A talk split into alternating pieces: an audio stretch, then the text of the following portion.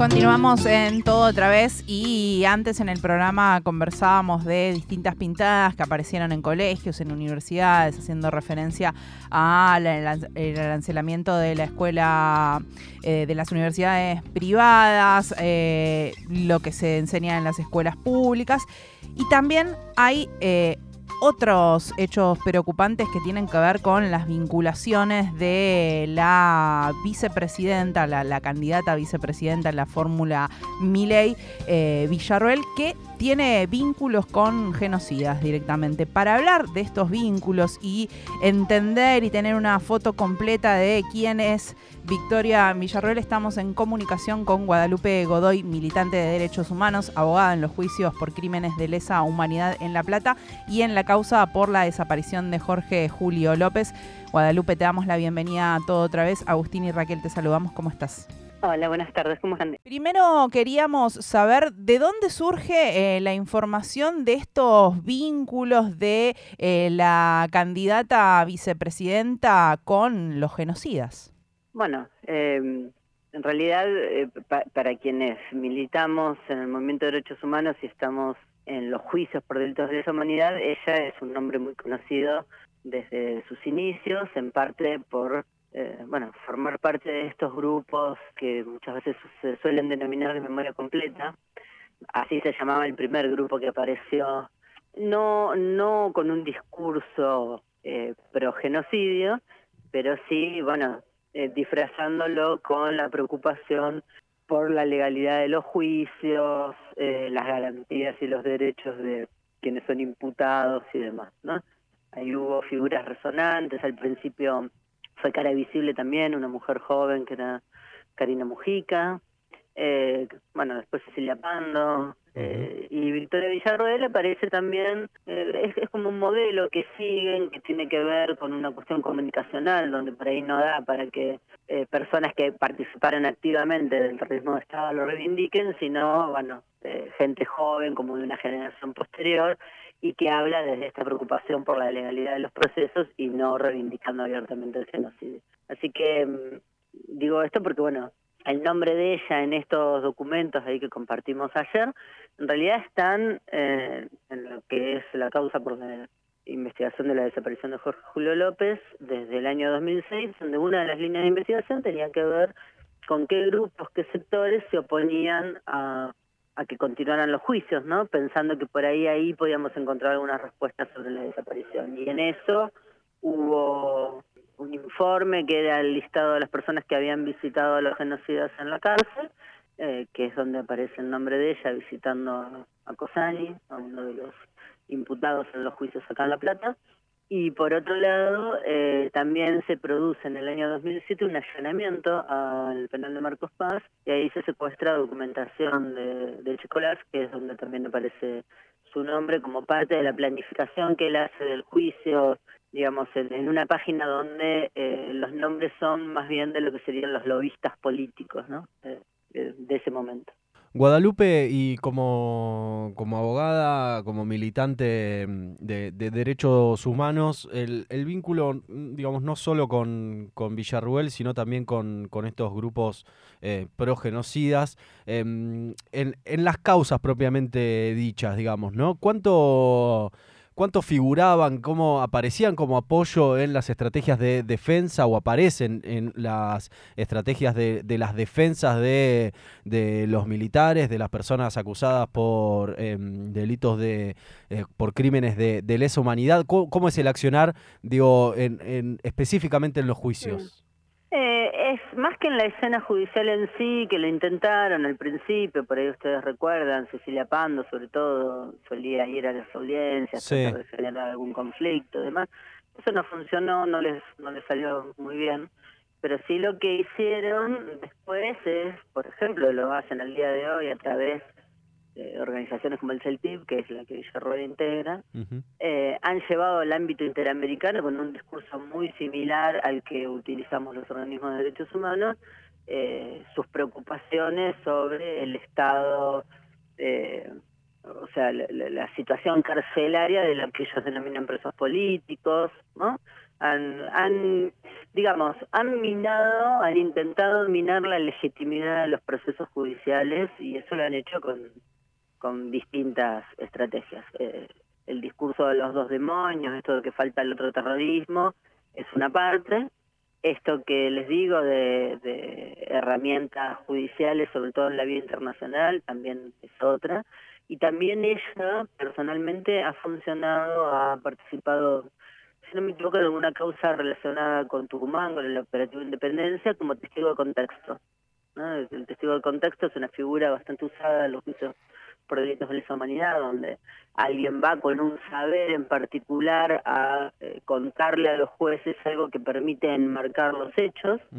Eh, es algo que utilizamos nosotros desde las querellas muy, muy habitualmente. Y bueno, y ella ha ido, ofrecida por las defensas, eh, a juicios con, con ese carácter. Eso, a grandes rasgos, serían algunos de los roles que ha cumplido. Estamos en comunicación con Guadalupe Godoy, militante de derechos humanos, abogada en los juicios por crímenes de lesa humanidad en La Plata y en la causa por la desaparición de Jorge Julio López.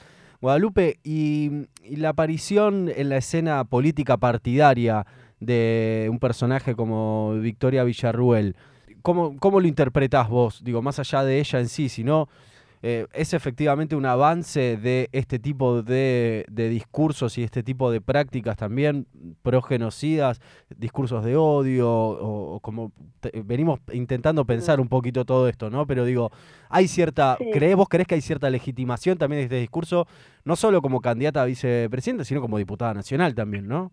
A ver, yo creo que los, los sentidos en torno a la dictadura están siempre en disputa, ¿no? En algún momento algunos logran ser más dominantes en, un momento social, muchas veces eh, se potencian cuando se transforman en discursos oficiales, es decir, cuando son sostenidos desde el propio Estado, muchas veces se debilitan cuando esto no está.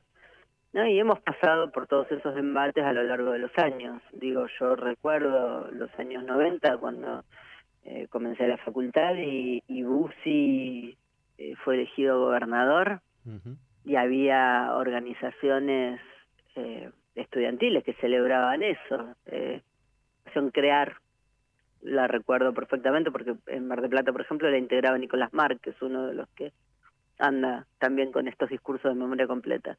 Eh, o Luca Fiorini, que después terminó siendo senador provincial por Cambiemos. Eh, Patti fue electo diputado, recordarán, hubo una oposición enorme al movimiento de derechos humanos para que asumiera, pero fue elegido. eh, estaba el Partido Popular de la Reconstrucción de Seineldín, que también agrupaba a muchos sectores nacionalistas eh, que, que no estaban muy lejos de la reivindicación del genocidio. Después, eh, obviamente, vino una etapa en la cual los juicios, un discurso estatal, eh, que, que, tomaba, digamos, las viejas demandas del movimiento de derechos humanos, generó un escenario donde era muy difícil, ¿no? La verbalización de algunos discursos. Y hoy tenemos esto, eh, pero que a mí me parece que es importante separar y no pensar que el 30% del electorado que eligió esta opción política lo hace porque adhiera a esa mirada negacionista. Eh, yo entiendo que en ese voto eh, hay mucho de la bronca, de la tristeza que genera que, que bueno, que nuestra democracia no haya podido satisfacer eh, las necesidades de derechos humanos de nuestro pueblo a lo largo de todos estos años, pero sería erróneo pensar que eso significa que hay un 30% de la población que, que adhiere a este discurso negacionista. Y en parte por eso también fue el sacar estos documentos, digo, como, como forma de, de poder disputar ese sentido común y de poder problematizar a, a, muchos y muchas que, que desconocen esto, ¿no? que no tienen tampoco por qué, por qué estar tan empapados en, en estas realidades. Guadalupe, justamente esto, desde un medio de comunicación eh, creemos que, eh, y, charlarlo con vos y, ver qué herramientas podemos tener eh, como personas que tienen en cuenta la historia y, la lucha de las organizaciones de derechos humanos, qué herramientas podemos utilizar para justamente acercarnos a esos votantes, a ese 30% que votó, que no necesariamente defiende estas ideas negacionistas y pro-genocidas para que entiendan quién está por detrás de, este discurso de una eh, destrucción de la casta y un planteo de renovación que cuando vemos los nombres son los mismos, las mismas de siempre, con qué herramientas, qué es lo que, lo que tenemos que transmitir a, los votantes, las votantes, para, para que vean esta realidad. Bueno, son las mismas preguntas que, de hecho, eh, te digo, cuando eh, dudé mucho de, compartirlas, igual tampoco pensé que iba a tener tanto impacto, ¿no? Pero el, surgió el, el, buscar estas cosas a partir, yo trabajo en la Universidad de La Plata, eh, soy directora de políticas de memoria ahí, ¿no? Y en septiembre, bueno, se suelen hacer en el marco de Noche de los Lápices muchas actividades con estudiantes secundarios y demás. Y una de las cuestiones es eh, esta pregunta que hiciste recién, bueno, es la que nos estamos haciendo todos, todas, eh, y pensando también, bueno, eh, el año pasado, a esta altura del año, había miles de pibes y pibas que iban por su cuenta, no porque los llevara nadie, pero llenaron los cines de Argentina viendo 1985, ¿no?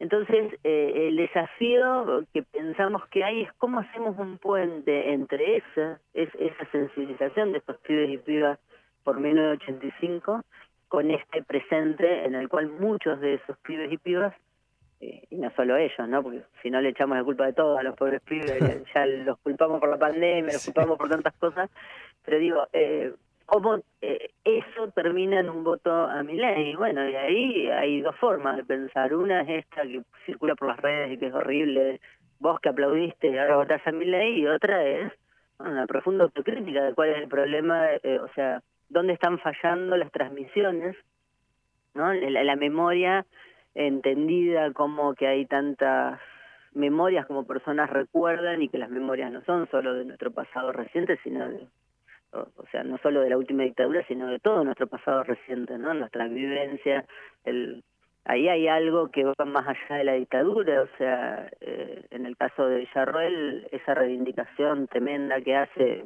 del, del plan sistemático de exterminio, pero en el caso de Milley, además, cuán hiriente es ver cómo esas cosas que por lo menos en mi caso, que fui este, joven militante en los 90, ¿no?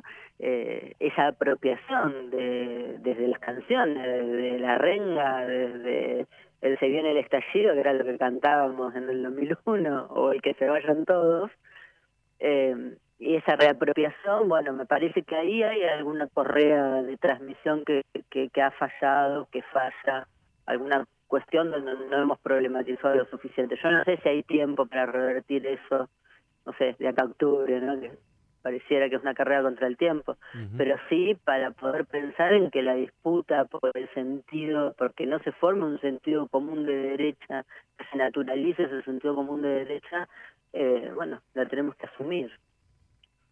Totalmente. Pero no tengo la respuesta, perdón, fue, muy largo y no respondí nada. Es que nos estamos haciendo todas esas mismas preguntas, Guadalupe, desde el, antes de las pasos, pero creo que también el número nos ha impactado un poco. Y, arrancamos justamente el programa de hoy hablando de esto, de todas las preguntas que tenemos que seguir haciéndonos para, para ir avanzando en, en las inquietudes y tratar de ir encontrándole las respuestas también entre todos.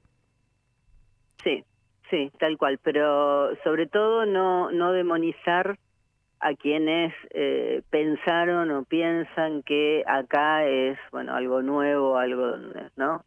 total. Hay, que trabajar y no dejarlos en ese campo o convertirlos en el enemigo porque ahí, ahí pifiamos y ahí es muy difícil volver ¿no?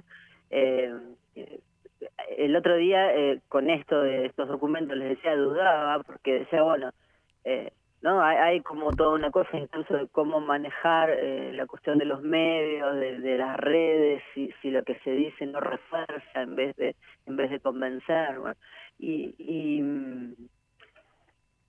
y yo por lo menos sigo sin la respuesta, pero también me parece que desde el movimiento de derechos humanos, bueno, eh, hay, hay algo que tenemos que aportar y, y, que tiene que ver con intentar establecer estos puentes entre pasado y presente, ¿no? Eh, digo, que cuando tendríamos que estar celebrando los 40 años de democracia, estemos con una fórmula donde el candidato a presidente reivindica el proyecto económico de la dictadura y su candidata vice el proyecto, el, plan sistemático de exterminio, bueno, eh, tal vez lo que hay que ver es cómo hacemos para que todo el resto que no somos ese eh, esa expresión eh, podemos esto que se hablaba a principio de año, ¿no? De refundar el pacto democrático, bueno, ¿cómo lo podemos pensar para evitar eh, nada, la tragedia que sería un, un, país conducido de esa manera? Y porque creemos que la memoria es un músculo y tenemos que seguir ejercitándolo, es que agradecemos esta comunicación Guadalupe y como siempre los micrófonos de En Tránsito y de FM Freeway están abiertos para hablar de estas cuestiones y mantener viva la memoria porque nos parece imprescindible, así que muchísimas gracias. Bueno, muchas gracias como siempre. Un abrazo. Pasaba Guadalupe Godoy, militante de derechos humanos, abogada en los juicios por crímenes de lesa humanidad en La Plata y en la causa por la desaparición de Jorge Julio López.